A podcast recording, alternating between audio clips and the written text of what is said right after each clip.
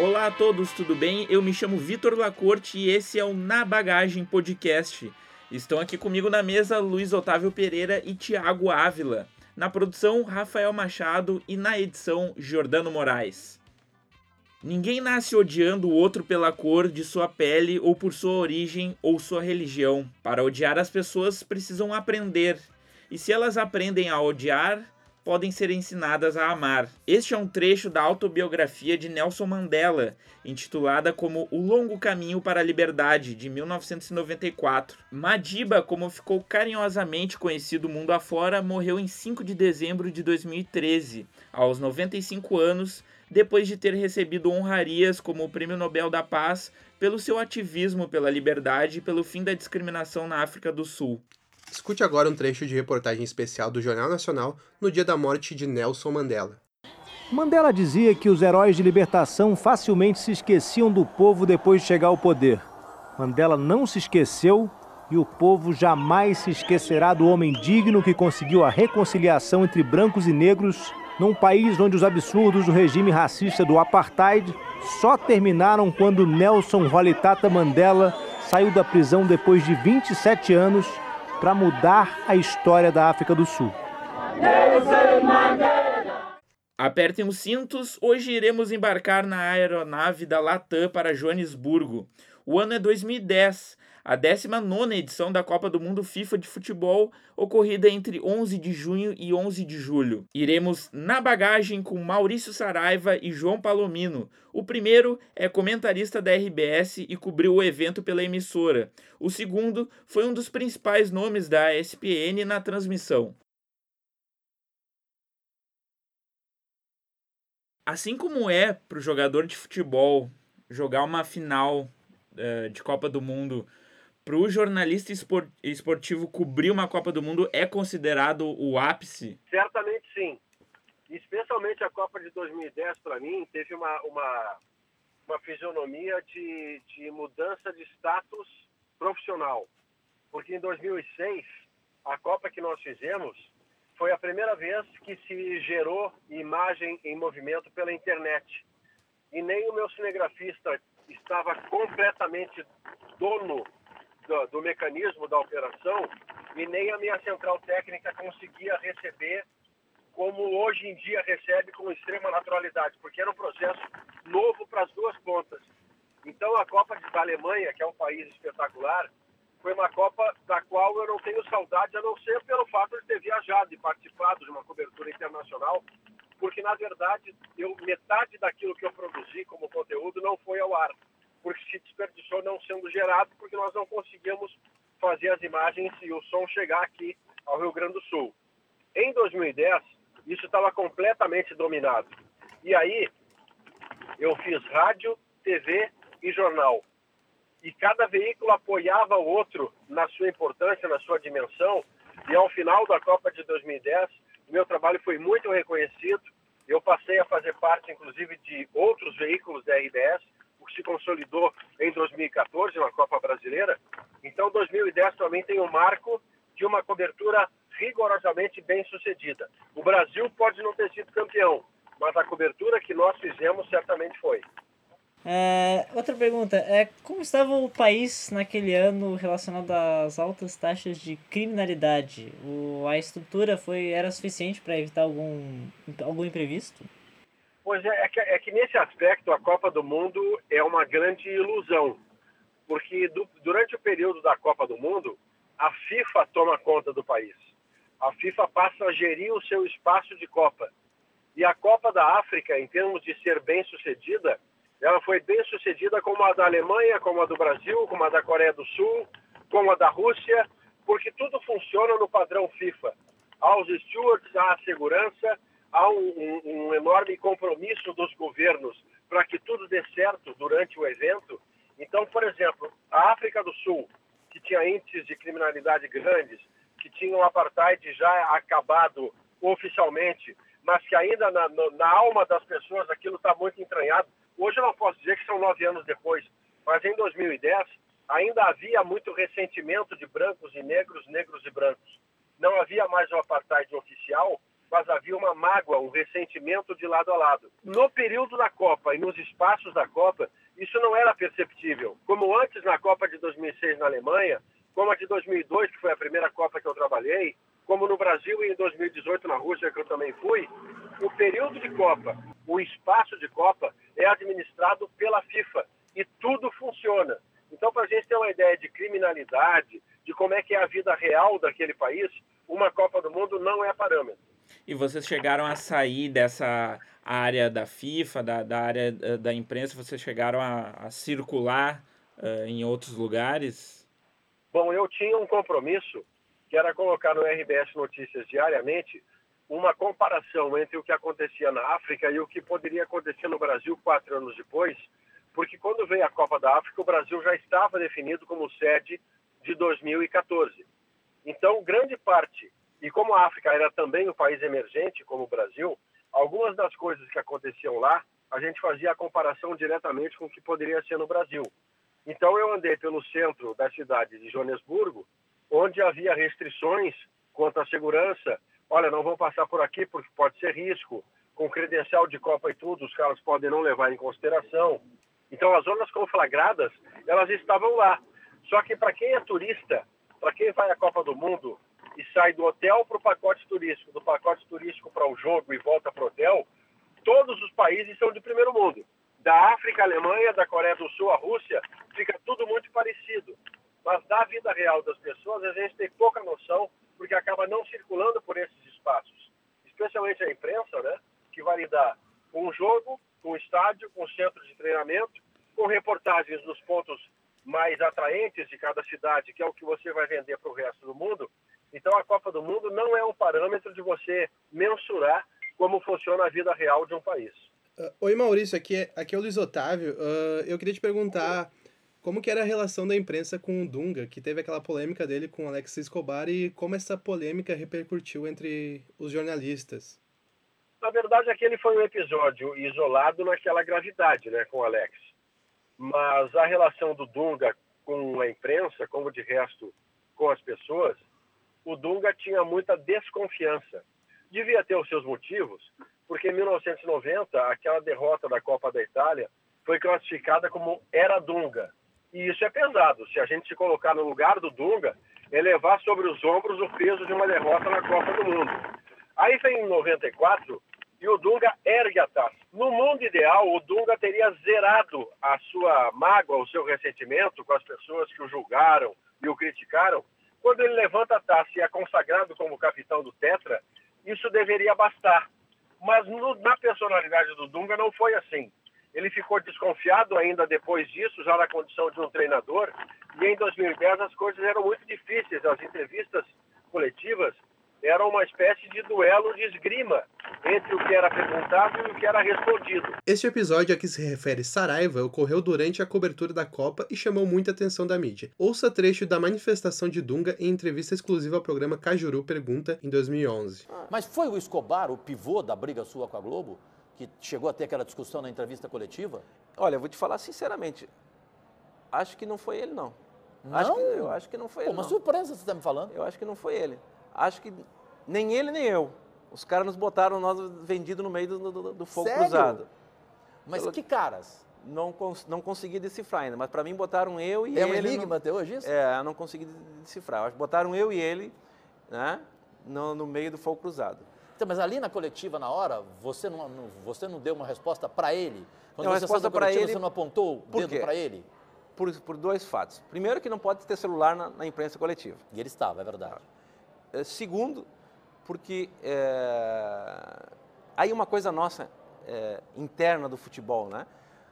Tu me mete o pau. Pô, quando estamos aí frente a frente, por que, que tu me mete o pau? Por que, que me alisa? Assim, eu não estou falando você, eu estou dizendo Sim, entendi. em, em- em geral, né?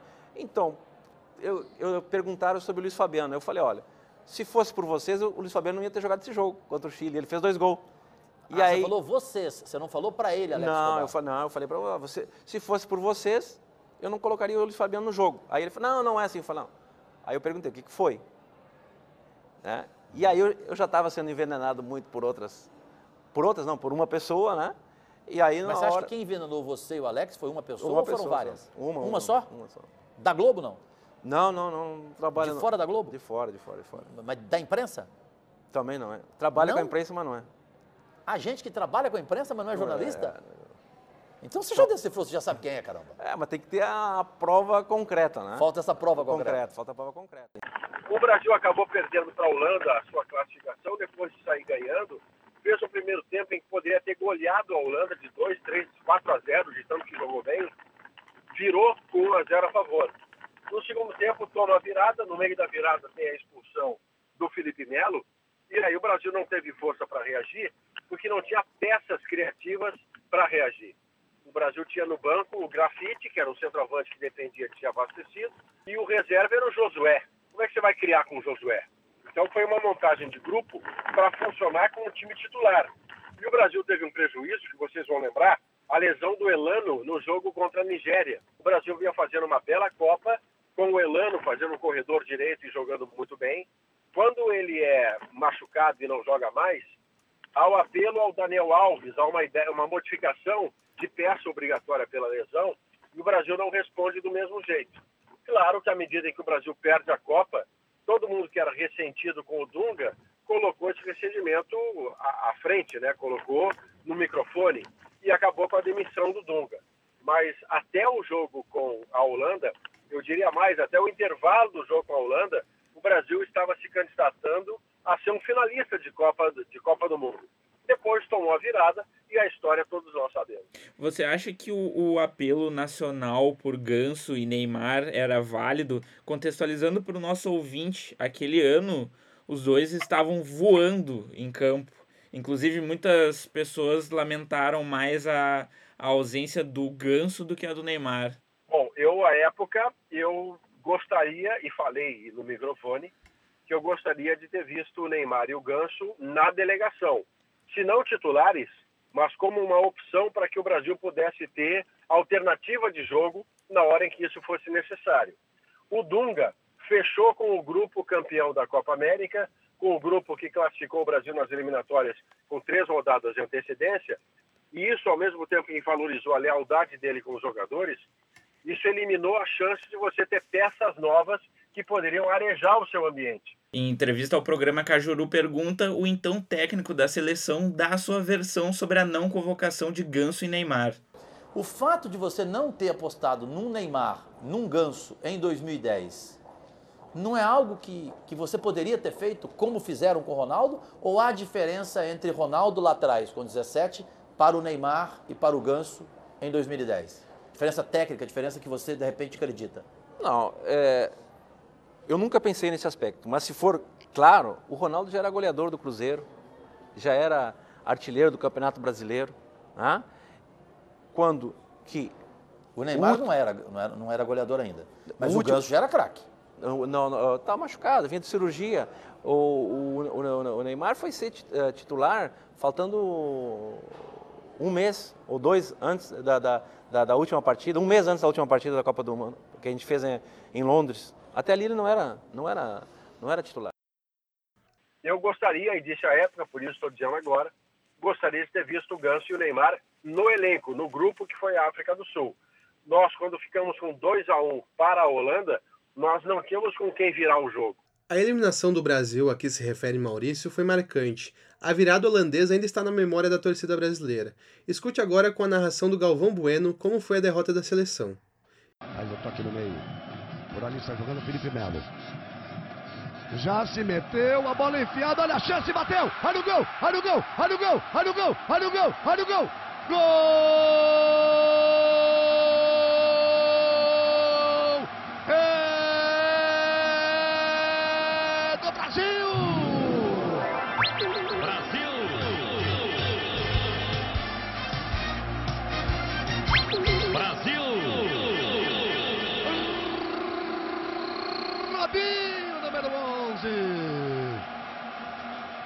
Aí lançamento para área.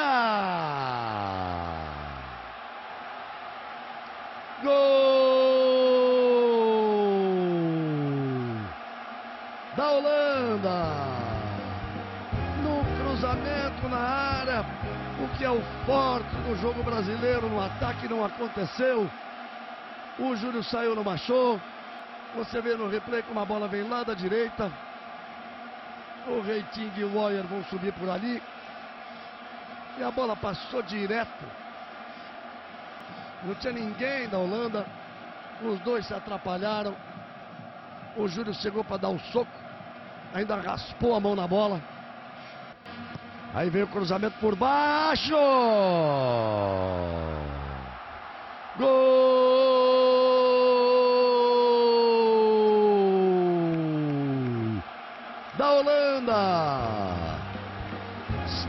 Snyder, número 10. Naquilo que o Brasil tem de forte, que é a bola na área, toma dois gols de cruzamento. O primeiro vem direto. O segundo no escanteio, a bola tocada para trás. A bola batida no primeiro pau. Tocada para trás. O Snyder fechou de cabeça, olha só. A bola batida curta. Ela é tocada para trás. E o Snyder livre, livre. Sem marcação. O Robin cruza. Kuit troca para trás. E o Snyder, que não é o forte dele, não tem nada a ver com o lance de cabeça, para fazer o gol de cabeça. É porque a alternativa era você ter o Ganso e o Neymar, que tinham sido campeões da Copa do Brasil, com o Santos encantador. Isso que nós estamos vendo hoje do Flamengo, é, o Flamengo, é, é, o Flamengo hoje é melhor que aquele Santos de 2010, mas o Santos encantava porque jogava um futebol muito ofensivo e na raiz desse futebol ofensivo estavam Ganso e Neymar. Então você precisava ter uma alternativa que o Dunga acabou desconsiderando em nome do seu grupo campeão da Copa América e classificado nas eliminatórias três rodadas de antecedência. Ô Maurício, é, tu tinha falado sobre o Felipe Melo, sobre a expulsão do Felipe Melo ali na, na, Sim. um pouco antes. O que que a imprensa, é, a, o que que a imprensa falava sobre esse ocorrido? O que que vocês, o que o que, que vocês é, tem, tinham em relação ao Felipe Melo? Porque ele era um cara meio esquentado, ainda é até hoje, né? Ele tinha alguma um problema com a imprensa? Olha, em 2010 isso era muito menos grave. Em 2010 não havia esse, esse. Eu não vou chamar de rótulo, porque na verdade o que se diz do Felipe Melo é verdade. Com perdão da redundância, não há nenhuma injustiça quando se diz que o Felipe Melo é um jogador que vai para a deslealdade com muita facilidade, que se desequilibra com muita facilidade, e você não pode contar terminar o jogo com 11 com ele. Em 2010, não era assim. Em 2010, ele era uma parte importante de um projeto como um primeiro volante bom passador. Para você ter uma ideia, o gol do Robinho contra a Holanda é um passe do Felipe Melo. Um passe maravilhoso, passe de 30 metros. Mas depois disso, o Felipe Melo foi para um caminho que o tirou da seleção brasileira, porque ele, ele joga futebol o suficiente para até hoje ser o primeiro volante da seleção. Mas os componentes em volta impedem que ele tenha esse aproveitamento. Escute agora a reportagem do Jornal Nacional sobre a participação de Felipe Melo no confronto diante da Holanda. E lá está ele em campo, Felipe Melo. No primeiro tempo, excelente, insuperável na marcação, sua função principal. Mas mesmo naquilo que não se esperava dele, foi brilhante. Uma assistência linda. Robinho nem está na imagem, mas Felipe enxergou lá na frente. Um dos passes mais espetaculares da Copa terminou com o gol do Brasil e o caminho aberto para a classificação. De repente, uma bola viaja pelo campo, amaldiçoado para estragar tudo. É uma triscadinha apenas, mas o pior toque na bola na carreira do jogador. Três brasileiros marcavam três holandeses. Felipe era o único que não marcava ninguém. Era o destino dele que estava marcado. Talvez nem tenha sido culpado no lance, mas acabou fazendo o primeiro gol contra brasileiro em uma Copa do Mundo. E como se isso já não fosse cruel demais, quando o adversário fez o gol da virada, era ele quem estava na marcação. Felipe chegou a encostar a mão nas costas do holandês, mas desistiu. O nervosismo que tomou conta de todos os brasileiros, jogadores ou não, se revelou mais forte nele. Um gesto impensado, intempestivo e a expulsão. Nesse momento é como se o estádio ficasse vazio. O jogo não existisse mais. E um longo filme passasse rapidamente pela cabeça do jogador. pela cabeça de todos. Quatro anos de uma doutrina, tantas conquistas e a alegria maior não vai acontecer. Pela primeira vez na história das Copas, um jogador fez um gol contra e foi expulso na mesma partida. E Felipe Melo perdeu pela primeira vez com a camisa da seleção em 22 jogos. Eu, como homem, como ser humano, peço desculpa ao torcedor brasileiro ah, por, por, por essa eliminação. Assim como milhões e milhões de brasileiros, estou muito, muito chateado. É difícil ligar para casa e ver um filho chorando. Enfim, a gente vai tentar se recompor pouco a pouco. Maurício, uh, aqui é o, aqui é o Vitor. Uh, qual foi o jogo uh, mais marcante daquela Copa para você e, e, por quê? Rapaz, são dois significados. O futebolístico, eu vou dizer para você, eu não vou falar da eliminação para a Holanda, que é uma derrota, mas quando o Brasil ganha do Chile por 3 a 0 no Ellis Park, é uma atuação maravilhosa do Brasil. É um 3 a 0 onde o Brasil não é retranqueiro, não é burocrático, é um Brasil agressivo. E a outra coisa que eu vou dizer a você aí como marcante, não tem a ver com a qualidade do jogo, tem a ver com o maior frio que eu passei na minha vida. Joanesburgo contra a Coreia do Norte, 2 a 0 Brasil, 7 graus negativos. Que noite foi aquela? Nossa. É, a, o Maurício, na, durante a Copa do Mundo, teve aquele, aquela questão das vuvuzelas que atrapalhavam muito na, na hora de, de escutar, fazia muito barulho. Isso atrapalhava muito na, na hora de transmitir para vocês? Não, na verdade a gente se acostumou, porque aquilo era parte de uma festa de um povo extremamente festivo. A África do Sul, com todos os problemas sociais que tinha, o povo para fazer festa as pessoas se vestiam coloridas, tinham cânticos, usavam a vuvuzela, que era um ruído que não era agradável, mas ele ficou um ruído característico da Copa do Mundo. Eu, particularmente, não me incomodei nunca com a vuvuzela. Teve gente que achou chato e tal, mas aí, aí daqui a pouco você fica muito politicamente correto. Para mim, a Vuvuzela era a cara da Copa da África do Sul, não me incomodou, não. Tá bom, Maurício. Para terminar, então, a nossa entrevista, se tu pudesse resumir aquela Copa em uma palavra, qual seria? E se tu tem alguma história interessante para contar pra gente, além do que tu já contou? Olha, eu diria, assim, em termos, em termos de seleção brasileira, se fosse uma palavra, era eliminação ou insucesso, né? Mas na minha trajetória profissional, foi virada. Foi uma Copa que me colocou num outro estágio da carreira, no melhor sentido da expressão. A partir dali, as coisas aconteceram mais rapidamente para mim no meu trabalho. Então, é uma Copa inesquecível. Foi a melhor cobertura de Copa que eu fiz, incluindo 2018 e desde 2002, que foi a minha primeira. E uma história interessante é que a nossa delegação da RBS em Joanesburgo, ela, ela fechou um, um bed and breakfast que era um hotel que oferecia basicamente o que é a expressão em inglês, cama e café da manhã, mas com muito conforto, com, com espaço, e a gente fechando o local acabou tendo como se fosse uma nossa sede na, em Joanesburgo. Acontece que o dono do lugar era uma pessoa ainda, era, era uma pessoa, se não me engano, era um polonês, que tinha uma dificuldade brutal de lidar com os negros que trabalhavam ou para o próprio bed and breakfast ou trabalhavam como motoristas, como guias para a gente, para a equipe da RBS. E uma vez esse, esse dono desse bed and breakfast teve uma, um, um, problema pessoal com a sua esposa que era negra de, de, de violência doméstica e acabou preso. Nossa. E nós tivemos que gerir a, a, o comando do grupo RBS teve que gerir o, o bed and breakfast por dois dias, por, que foi o tempo de prisão desse, desse dono do lugar. E aí você tem que lidar com coisas que não tem nada a ver com o seu comando, tipo, quem é que compra o queijo? Cadê o leite? Faltou café?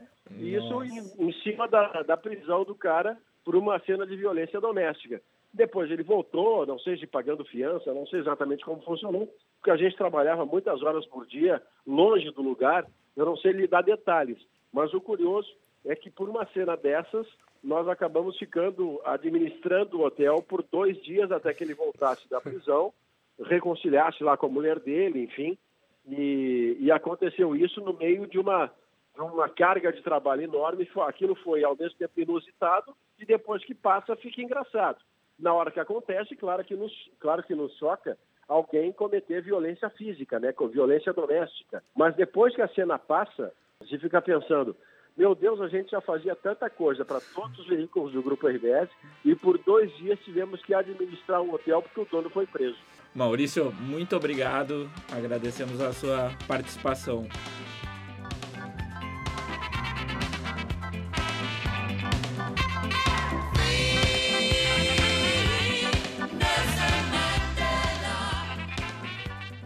Vitor, tudo bem? Tudo certo. Primeiramente, gostaríamos de agradecer a sua participação no nosso episódio do podcast. Ah, eu que agradeço, Vitor. É bom, com começando, Palomino, uh, como foi a estrutura da África do Sul uh, em relação ao recebimento da imprensa na Copa do Mundo de 2010? Olha, em termos estruturais, para a execução do trabalho que era necessário para as emissoras, não houve nenhum problema, porque o IBC é um mundo à parte dentro do país, né? o centro de imprensa é um mundo à parte dentro do país. Então, houve problemas estruturais de deslocamento, de, uh, de ingressos, de entrada, de superlotação, uh, em alguns casos, uh, mas termos do trabalho da imprensa, quando a FIFA ou o Comitê Olímpico Internacional eles organizam um, um, um evento dessa magnitude, já existe um protocolo que tem que ser seguido. Já existem espaços que são ocupados, já existe tecnologia que está à disposição. E, na verdade, essa tecnologia, as pessoas, os espaços, são todos de fora, né? são todos que uh, uh, são importados pelo país para que haja excelência na execução. Então, inclusive na África do Sul, em termos tecnológicos, uh, havia um cinema no, na, no Mandala Square, que era 360 para assistir aos Jogos da Copa. No próprio centro de imprensa tinha um, um, já a tecnologia 8K sendo mostrada pela primeira vez. Então, uma série de uh, inovações tecnológicas. Então, o atendimento à imprensa uh, tirando, como eu disse, o deslocamento, chegar ao estádio, uhum. é, não, não, não, não, não houve muita dificuldade. Se esperava dificuldade, inclusive aqui no Brasil, na Copa de 2014, ou na Olimpíada, mas dentro do evento em si, exceção feita a Vuvuzela, não houve muita coisa que tivesse atrapalhado, não. Oi, João, tudo bom? Aqui é o Thiago. Oi, Thiago.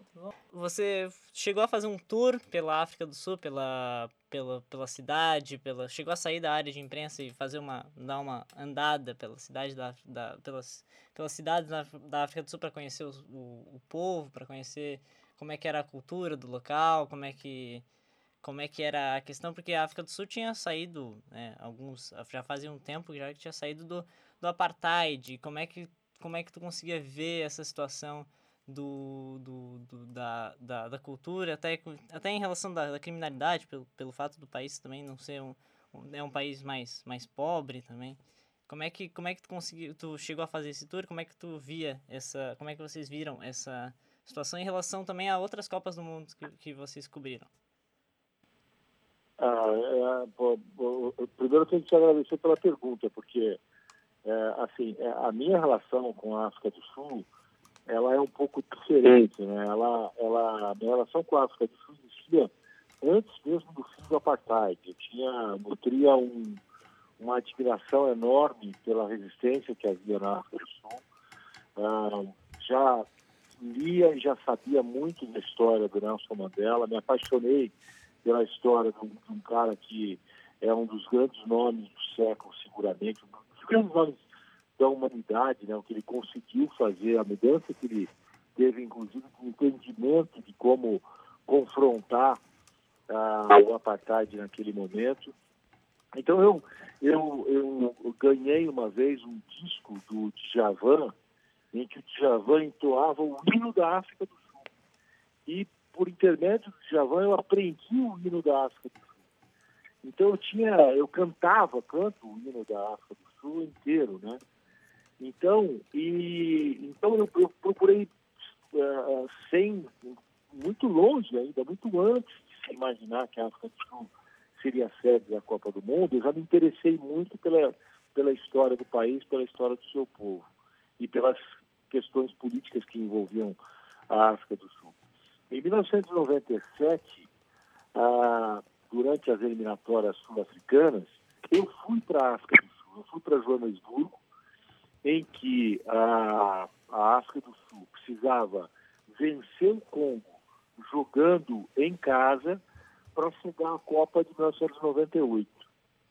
Então, não, eu fiz um documentário sobre o que o país vivia naquele momento. E já havia um, grupo de jogadores brasileiros que atuavam no Orlando Pirates, no Kaiser Chiefs, como, por exemplo, um cara chamado Pio Nogueira, ele era chamado de Zico lá, né?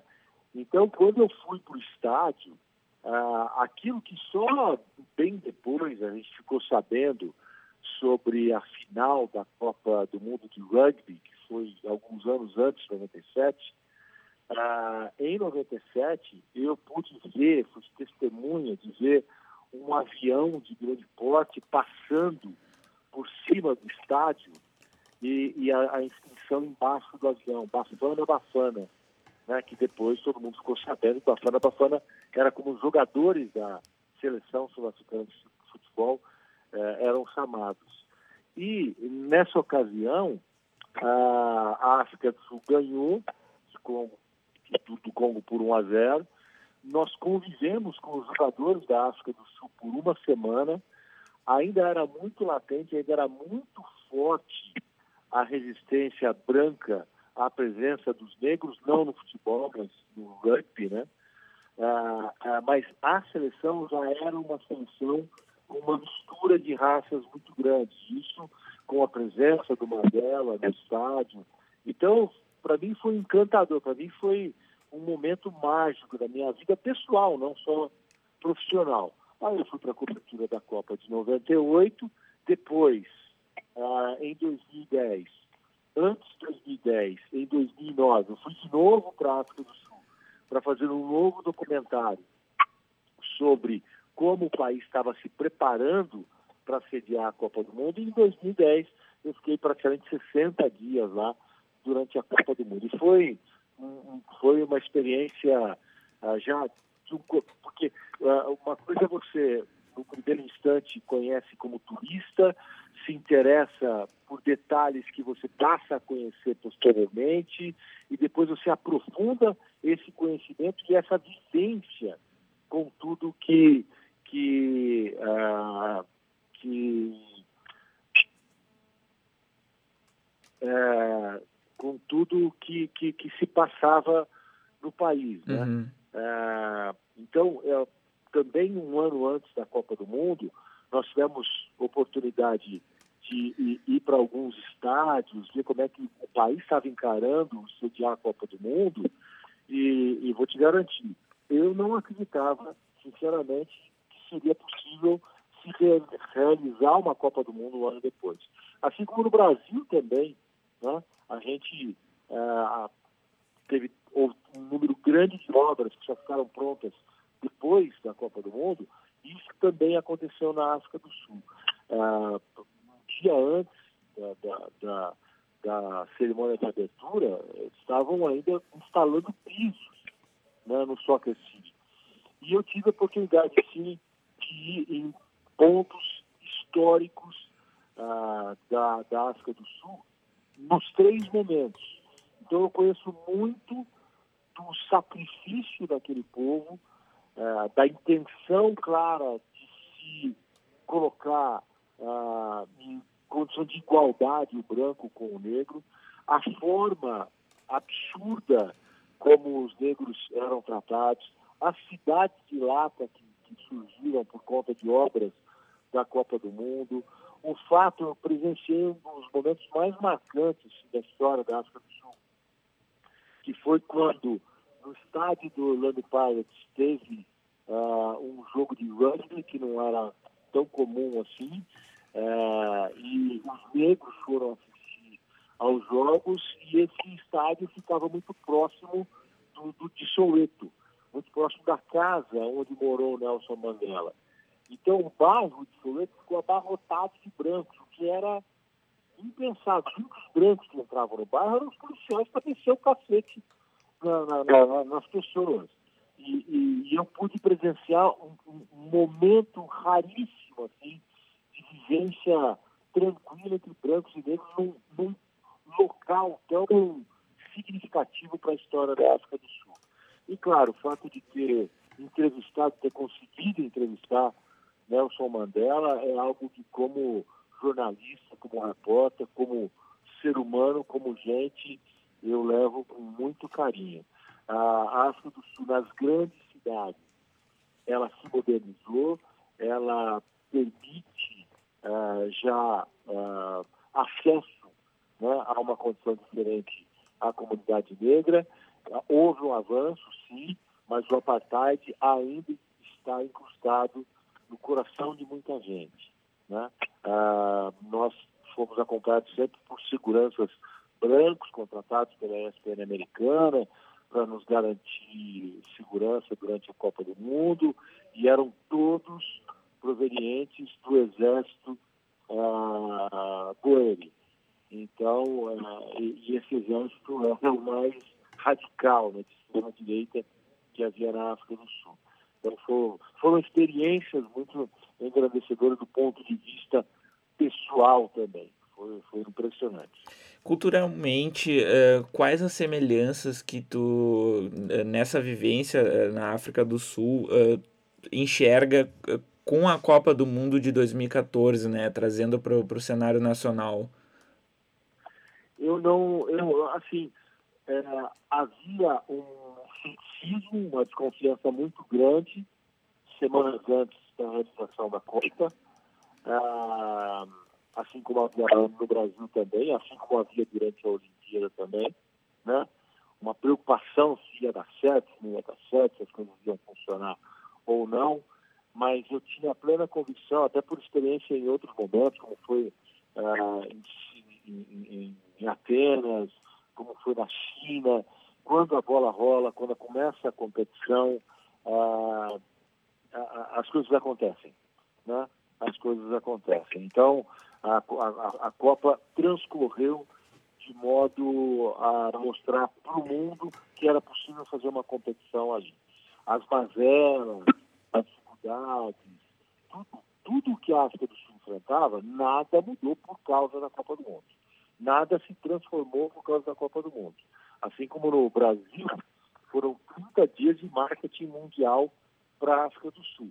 Porque tem uma, uma parte da África do Sul que é belíssima, que é colorida, que é multicultural, que é de uma profundidade étnica ah, impressionante, que é de, de, de difícil entendimento como tantas tribos conseguem conviver, como os Zulus que são predominantes lá, como eles são agressivos em relação a outras comunidades também. O que eu vi de similaridade em relação às Copas de 10 e 14 foi puramente isso, é, que havia uma, uma preocupação, mas depois aconteceu. Exatamente como aconteceu lá, aconteceu aqui no Brasil. Mas maior semelhança, maior, maior, maior, ah, ah, ah, maior semelhança poderia existir em relação a povo, em relação a jogo, em relação a, não realmente não não é, digo para você que foram duas duas copas completamente diferentes, muito diferentes, muito diferentes, porque lá até pela carência que existe e existia e existe no país de receber grandes eventos, receber é um país que aos poucos vinha se abrindo Joanesburgo, Pretória, Porto Elizabeth, Durban, grandes cidades que tinham uma história é, já de, de, modernidade e tudo mais, tudo bem, mas é, também a África do Sul do interior foi para as grandes cidades para assistir aos Jogos da Copa do Mundo. Então você imagina que havia mesmo um clima de festa, de, de, de proximidade dos negros lá com os brancos de fora de lá. Né? Essa, isso, isso saltou muito aos olhos de todos os lugares que nós fomos. Oi, Palomino, aqui é o Luiz Otávio, tá conseguindo me ouvir bem? Tô ouvindo sim, Luiz, muito obrigado. Uh, vou mudar um pouco de assunto então. Você acredita que foi naquela Copa que começou esse relacionamento polêmico entre a imprensa e o Felipe Melo? Também lembrando daquele episódio que ele teve com o PVC naquele mesmo ano, que eles discutiram ao vivo. Então, é, o, o Felipe Melo, eu, o que eu acredito é que assim, antes da Copa, é, ele, ele foi construindo a carreira dele e ele teve alguns momentos muito interessantes, né? muito importantes, e ele foi construindo a, a, a carreira dele, e a pessoa, o ser humano, também vai se personalizando. Eu me lembro, eu, eu preciso dizer, eu entrevistei o Adriano com 20 anos de idade e depois o entrevistei com 30. Né? Eu, eu entrevistei dois, dois jogadores, dois profissionais diferentes, dois atletas diferentes, duas pessoas diferentes. Então chegou um momento em que o Felipe Melo ele já tinha feito tanto, já tinha construído tanto na carreira dele, só que ele nunca teve, por parte da imprensa brasileira, talvez tanta atenção como ele teve naquela Copa do Mundo. Porque foi uma, me parece que foi um ponto de conexão do brasileiro com o futebol do Felipe Melo, da imprensa com o futebol do Felipe Melo. Até então, havia um distanciamento, não se conhecia muito da personalidade dele. Sabia-se que era um jogador que jogava muito duro, que era muito viril. Né? Ah, mas vou dizer para você, eu, eu foi por causa da expulsão dele que o Brasil foi eliminado? Não, não foi por causa da expulsão dele que o Brasil foi eliminado. Contribuiu? Contribuiu. Mas uh, aquele jogo foi um jogo que, que era para o Brasil se personalizar e seguir na competição. E se você pudesse resumir aquela Copa em uma palavra, qual seria? E conta para nós alguma história curiosa que tu viveste nessa, nessa edição. Ah, eu, eu acho assim, a palavra que eu resumiria aquela Copa é Vuvuzela. Porque, As famosas cara, assim, Vuvuzelas. É, a Vuvuzela se apresentou para o mundo, né? Foi demais, porque uh, nós tivemos que mudar a parte técnica das nossas transmissões uh, do primeiro para o segundo jogo.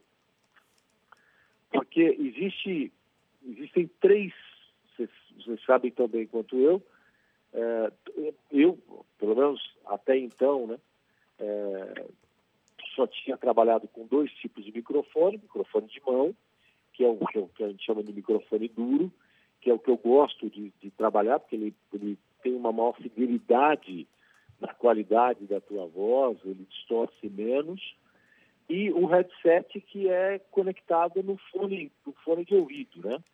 Só que ele tem uma cápsula que ele capta muito mais o ambiente. Então, com as, as uvuzelas, não havia a mínima possibilidade de trabalhar com o headset. Então, nós tínhamos que trabalhar com o microfone de mão. E ainda assim, com o microfone de mão, uh, você não se ouvia, né? porque o microfone de mão, apesar da cápsula dele ser mais fechada, pegar menos o ambiente, era tanto barulho que captava bastante do ambiente. Então nós fomos uma terceira opção, que era um microfone, parecendo aqueles microfones de rádio antigo, que é o microfone bigode. Que ele tem uma cápsula que você encosta embaixo do nariz, como se fosse um bigode mesmo, por isso o nome, e, e você narrava o jogo aí sim. Aí sim era uma, uma transmissão limpa, em que a Vuvuzela não aparecia tanto, Teve muita gente que ficou muito irritada com a Vuvuzela, teve muita gente que se incomodou demais, mas a minha postura, e eu falei isso em programas e, e repito para vocês, a minha postura foi a seguinte: você está chegando na casa de alguém e aquela pessoa gosta de tocar uma corneta. Não é você, de fora, que vai pedir para a pessoa parar de tocar. Isso é parte da cultura deles é parte da cultura do povo, fez parte da história da Copa do Mundo. Então o nosso papel era respeitar, era aceitar e nos adaptar àquilo. Aquilo não nos pertencia, pertencia ao jeito de ser do sul-africano. Então a nossa responsabilidade era tentar encontrar uma alternativa para que o cara em casa pudesse ouvir o jogo e fazer com que a Vuvuzela, porque teve muita gente que falou, ah, não aguento mais. Cara, não me incomodou aquilo lá, porque eu estou na casa de alguém. Eu não posso me incomodar com o que tem na casa de alguém. E, em termos de, de, de, de fatos curiosos que aconteceram, ah, tem uma, cara, tem uma enormidade, né? Ah, como eu falei para você, minha relação com a África do Sul, ela é muito diferente. Então, é, quando nós fomos a escolas para conhecer como era o ensino da África do Sul e vimos como eles valorizam dois aspectos em especial: a música e o futebol dentro das escolas. Tem que ter música, tem que ter futebol, né? Então tem que ter arte e tem que ter esporte, né? Enquanto nós brasileiros estamos nos distanciando exatamente de tudo isso, eles um, um país paupérrimo, né? Um país com diferenças uh, sociais gigantescas, uh, como existem no Brasil também essas diferenças, né? Uh, também nesse caso você vê você vê que eles privilegiam a música, especialmente a música gospel, a música religiosa, ou a música que é conectada às várias etnias uh, existentes na África do Sul. Uh, eu fui conhecer o Museu do Apartheid, que até então eu não tinha tido a oportunidade de ver. Fui fazer safari, fui à Ilha dos Leões, uh, é, Mandela Square, a gente ia bastante. Tentei correr na África do Sul com frio e quase morri de frio e, e porque lá também é altitude, então passei mal demais, né? É, e uma coisa que, que me chamou muita atenção foi a forma nada respeitosa, nada respeitosa, em que muitos dos, dos caras do Exército Boeiro que nos, nos atenderam durante a Copa do Mundo se referiam aos negros, se referiam como subraça. Né? Então, isso isso era de virar o estômago. Às vezes a gente tinha que descer do carro, nem queria conversar mais com a pessoa, sabe? Porque e eles andavam todos é, armados, né? ou, ou eram muito muito duros no tratamento com com os negros.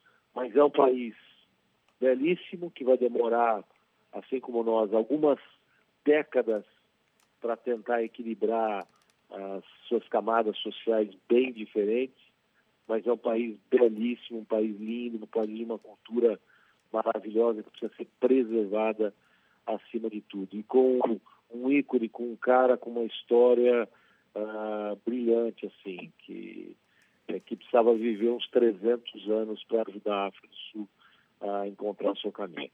Palomino, muito obrigado. Agradecemos de verdade a, a sua participação. É, eu, eu que agradeço e Capaz, é, obrigado por, por me ajudar a relembrar um pouquinho do que a gente fez, porque as coberturas internacionais elas são é, desafiadoras, são é, muito intensas, muito intensas, de muito planejamento e quando ela se realiza, ela é muito dura, mas é de uma satisfação, de um de um cujo resultado nos deixa sempre muito, muito satisfeitos. Eu, eu que agradeço a oportunidade de poder contar um pouquinho dessa história. Belo depoimento. Grande abraço, Palomino. Valeu, gente. Muito obrigado. Viu?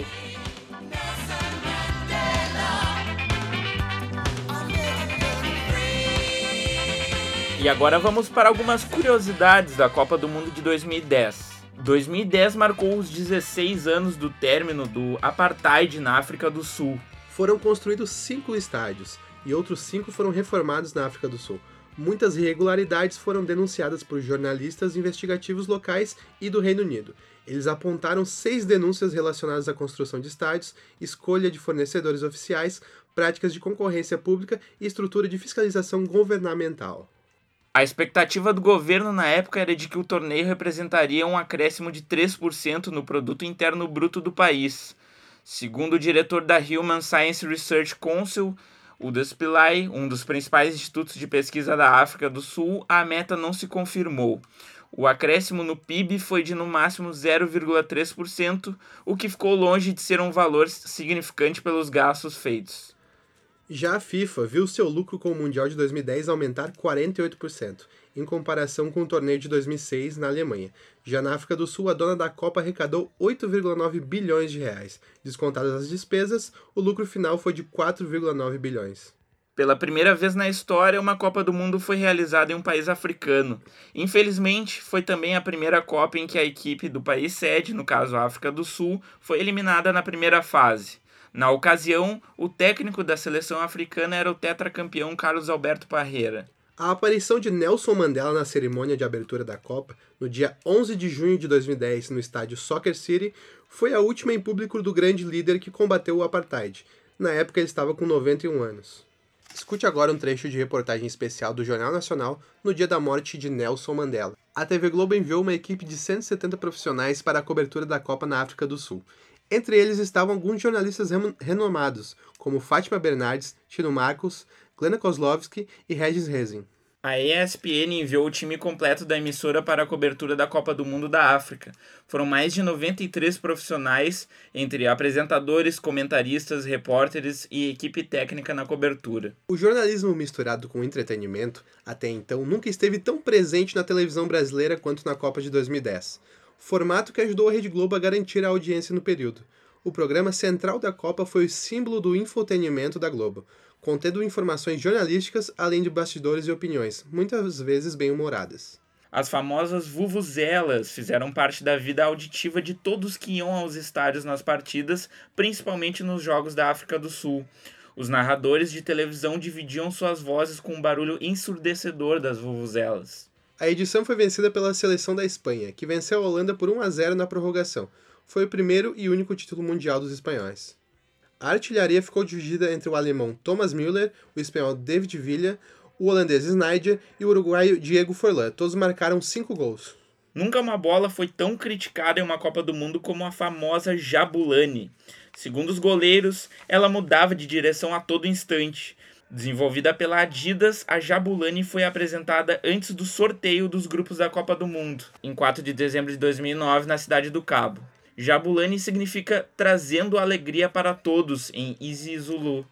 O isiZulu é uma das 11 línguas oficiais da África do Sul, os outros idiomas oficiais do país sede da Copa do Mundo de 2010 são representados nas 11 cores diferentes da Jabulani. Para a final da Copa do Mundo da África do Sul, a bola oficial foi a Jobulani.